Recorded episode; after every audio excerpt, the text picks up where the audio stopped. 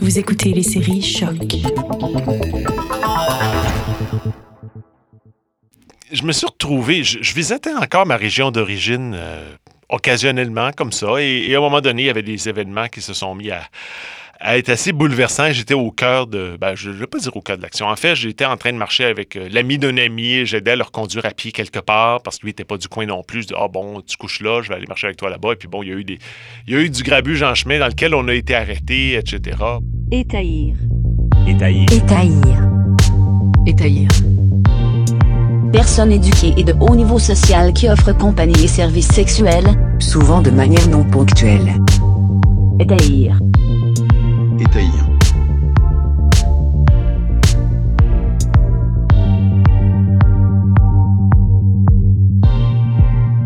Marcel, épisode 2.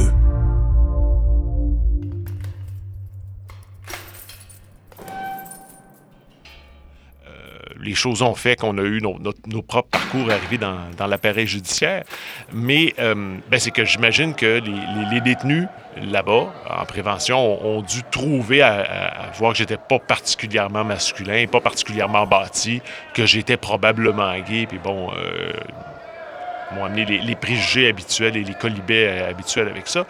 Euh, et à un moment donné, je me suis rendu compte que, tiens, il y, a un- leader dans le, dans le secteur là-bas, puis s'il y a des besoins sexuels, ben, en quelque part, si je les satisfais un peu, ben, je vais avoir quelqu'un du bon bord avec moi euh, pour m'empêcher d'avoir des ennuis avec d'autres. Alors, je me suis dit, bon, c'est pas nécessairement agréable comme expérience sexuelle. Moi, ça m'apporte rien, ça en apporte à l'autre. Bon.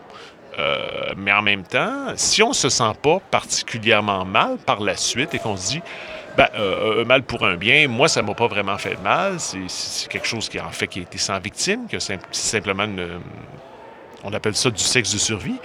Euh, si, dans ces conditions-là, par la suite, je ne m'en veux pas, je peux très bien le faire dans des conditions qui vont me favoriser en, me donnant euh, des moyens d'avoir, de vivre mieux que par une jobine sur appel à 9 de l'heure comme j'avais à l'époque.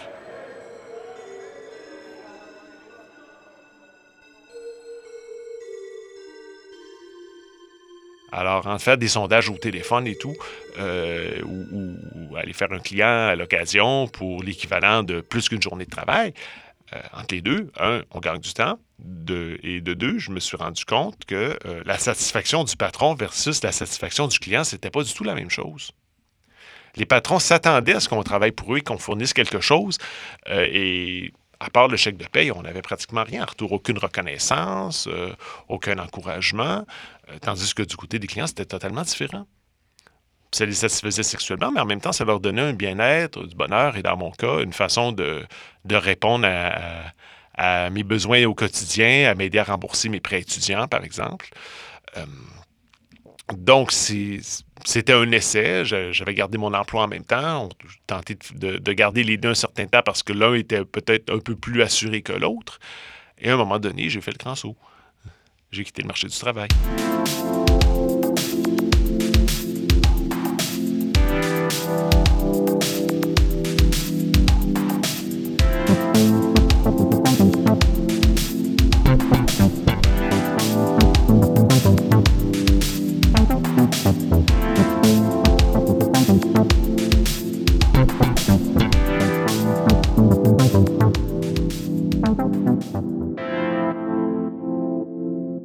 Ça peut paraître étrange de combiner deux emplois en même temps, mais je vois qu'aujourd'hui, avec les, emplois à temps partiel et précaires, c'est quelque chose qui arrive de plus en plus. Ben, à l'époque aussi, dans les, mettons, entre le milieu et la fin des années 90, le marché du travail était particulièrement précaire aussi. Pour quelqu'un qui n'avait pas encore son diplôme universitaire ou qui avait abandonné presque ses études sans avoir terminé son diplôme, il y avait un taux de chômage assez effarant. Euh, des tas de gens surqualifiés décrochaient des emplois avec un bac. On, avait, on était peut-être caissier de dépanneur, euh, même pas nécessairement à temps plein. C'était pas des emplois très intéressants.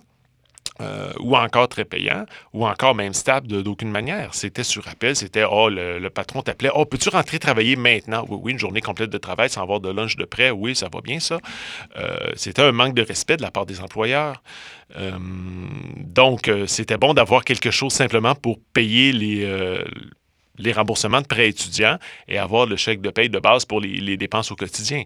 Quand c'était le temps de, de rembourser les prêts, je me suis dit, ben, euh, qu'est-ce que je vais faire? Je peux pas dire, je veux demander à mon employeur de travailler plus. Je veux dire, il me donne ce qu'il me donne et, on joint à peine les deux bouts. Donc, c'était une façon d'en avoir un peu plus. Et puis, après un certain nombre de poids, ben, certains clients rappelaient de temps en temps. Finalement, vu que c'était de soir, je pouvais entrer et sortir du travail un peu de temps en temps. Il m'est même arrivé de quitter le travail pendant quelques heures, aller voir un client, revenir, et j'avais gagné plus d'argent dans ces deux heures-là que j'allais faire pendant, pendant l'essentiel de la semaine.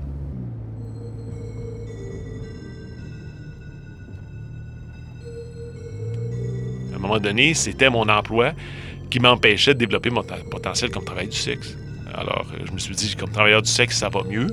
En bout de ligne, ça va bien. Euh, j'avais pris un pari que, tiens, je vais me payer une annonce et on va bien voir si j'aurai assez d'argent pour m'en payer une deuxième. Euh, après un mois ou deux, c'était pas une difficulté du tout. Alors finalement, bon, j'ai pris ce qui était le meilleur côté, du côté financier, mais aussi du côté d'estime de soi.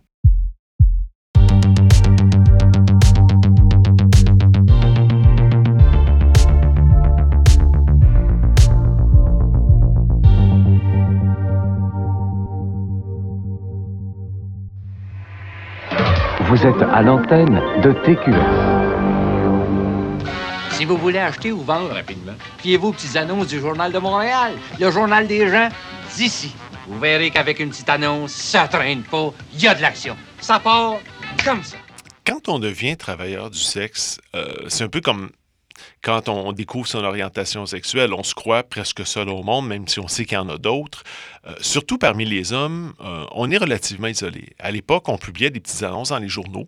Alors, on était simplement une annonce à côté d'une autre annonce et on ne connaissait pas qui étaient nos collègues, on ne savait pas quel genre de gens c'était, on savait simplement qu'est-ce qu'ils annonçaient comme service, est-ce que c'était vrai ou pas, est-ce que ce qu'ils disaient être dans l'annonce était vrai ou pas, ça pouvait être le mystère total. Ce même genre d'isolement-là était un peu celui qu'on avait après la, découverte de l'orientation. Donc ça aussi, ça a demandé presque un deuxième coming out que j'ai pas fait avec autant de gens et que j'ai pas fait immédiatement par la suite non plus. Euh, ça a pris un certain temps pour voir si mon, mon conjoint à distance de l'époque l'accepterait, euh, etc. D'autres gens très proches de moi du temps aussi.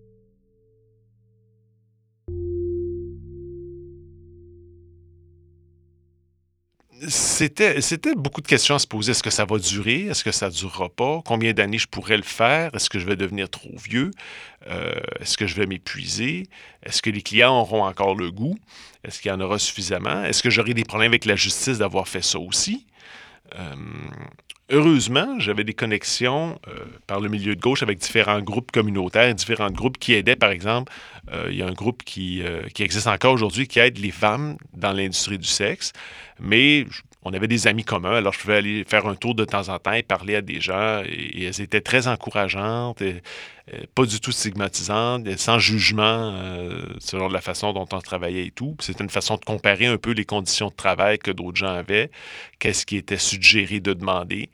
Euh, parce que s'il y a du chômage euh, assez galopant à l'époque, bien, dans l'industrie du sexe, il y, a bien, des gens qui vont essayer de se rattraper comme ça. Mais des gens qui ont des besoins plus dispendieux, des gens qui ont des besoins plus fréquents peuvent faire des compromis et le faire pour presque rien en disant bon ce sera pour plus tard ou bon c'est pour mes besoins immédiats et, sacrifier leurs conditions de travail comme ça. Euh, donc, il y avait peut-être de la concurrence à bon marché aussi qui le faisait pour trois fois rien, euh, etc. Pendant que moi, je me disais, non, non, je le fais pour avoir des bonnes conditions de travail, pas pour avoir des pinottes, pas pour le dépenser tout de suite après pour ci ou ça. Euh, les gens qui ont des dépendances, par exemple. Il y a des gens qui avaient un métier à côté, un autre travail à côté. Je n'ai pas vu l'intérêt de le conserver en me disant, ben non, la, proportion du revenu est, minime et, ridicule, ce n'était pas nécessaire. Euh, donc, il y avait peut-être cette forme d'instabilité-là aussi. Mais en même temps, côté risque, je voyais bien qu'avec les appels qu'on recevait au téléphone, c'est les gens qui recevaient à domicile qui, qui semblaient avoir le plus d'ennuis. La police, à l'époque, pouvait aller arrêter des gens chez eux quand ils recevaient. Moi, je me suis dit, non, non, jamais chez moi. Jamais chez moi. Je veux pas que les voisins le sachent. Je veux garder mon logement. Je déteste déménager. Euh, non, c'est une question.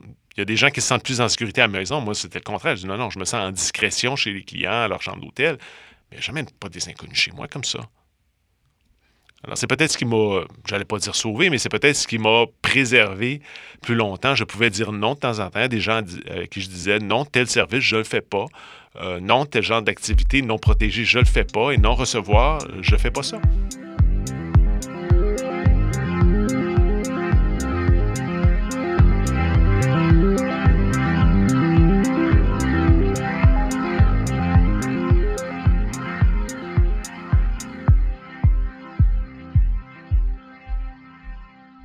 Quand on met des petites annonces par écrit, les gens nous appellent, par exemple un téléphone maison à l'époque. Il faut dire que les lois ont beaucoup changé dans le temps. Euh, il y avait des lois arrivées dans les années 80 contre la sollicitation. Les lois étaient écrites qu'on c'était un crime de solliciter en public pour des services sexuels. Et les jugements des tribunaux avaient dit, en public, ça inclut aussi les téléphones cellulaires, parce que les téléphones cellulaires utilisent les ondes hertziennes publiques. C'était un, raisonnement un, peu étrange, mais c'était ça, celui auquel les, autorités judiciaires de, l'époque étaient arrivées. Donc, on se disait, si c'est connu que c'est un téléphone cellulaire, si le numéro est celui d'un téléphone cellulaire, ou que par notre comportement, on dit qu'on n'est pas à la maison ou qu'on se, se, promène avec ce téléphone-là, ça peut avoir des ennuis. Quand c'est un téléphone maison, euh, c'est pas le cas. À l'époque, avec un numéro, on pouvait voir, mettons, 987, euh, euh, c'est pas des téléphones cellulaires, ça, c'est un central téléphonique au centre-ville de Montréal. On pouvait le savoir encore à l'époque d'après les numéros. Si quelqu'un appelait d'un téléphone cellulaire, quand le client appelait d'un cellulaire, c'est lui qui sollicitait en public, pas nécessairement moi.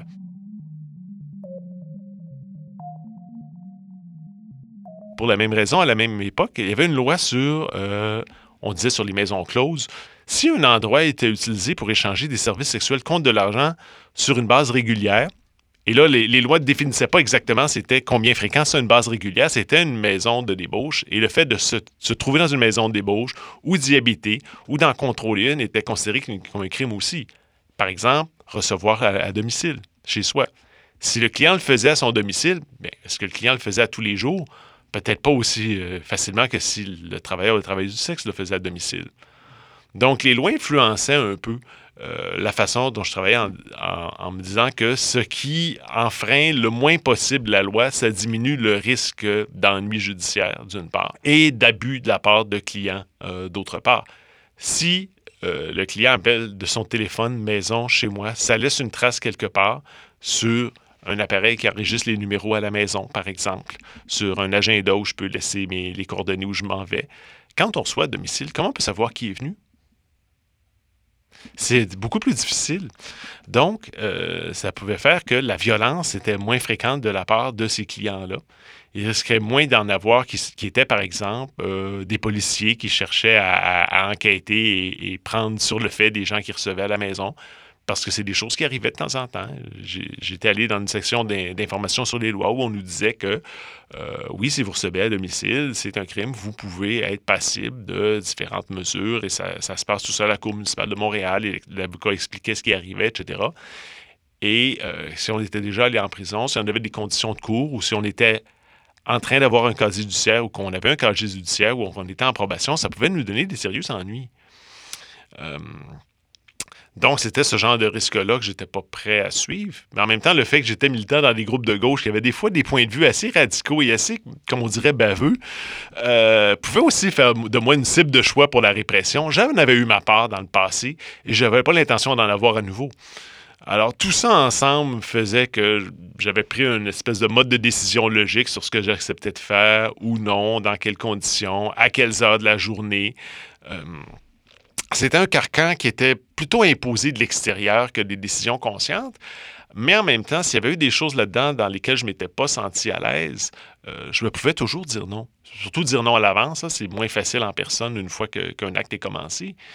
Euh, par exemple, s'il y avait des gens qui demandaient régulièrement un massage, ben, je pouvais aller prendre un cours de massage pour comprendre vraiment qu'est-ce que c'est réellement un massage et offrir quelque chose qu'on pouvait sérieusement prétendre être un massage et qui laisse les bénéfices d'un vrai massage et pas n'importe qui qui déguise son service comme on disait à l'époque en service d'escorte. Ben oui, les gens, on, les escorte tout chez eux, euh, à les accompagner.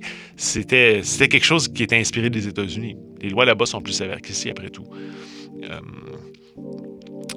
donc, c'est toujours important d'avoir des principes, d'avoir de, de l'estime de soi.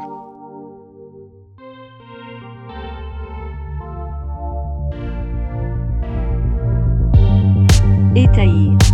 Étaillir. Étaillir. Étaillir.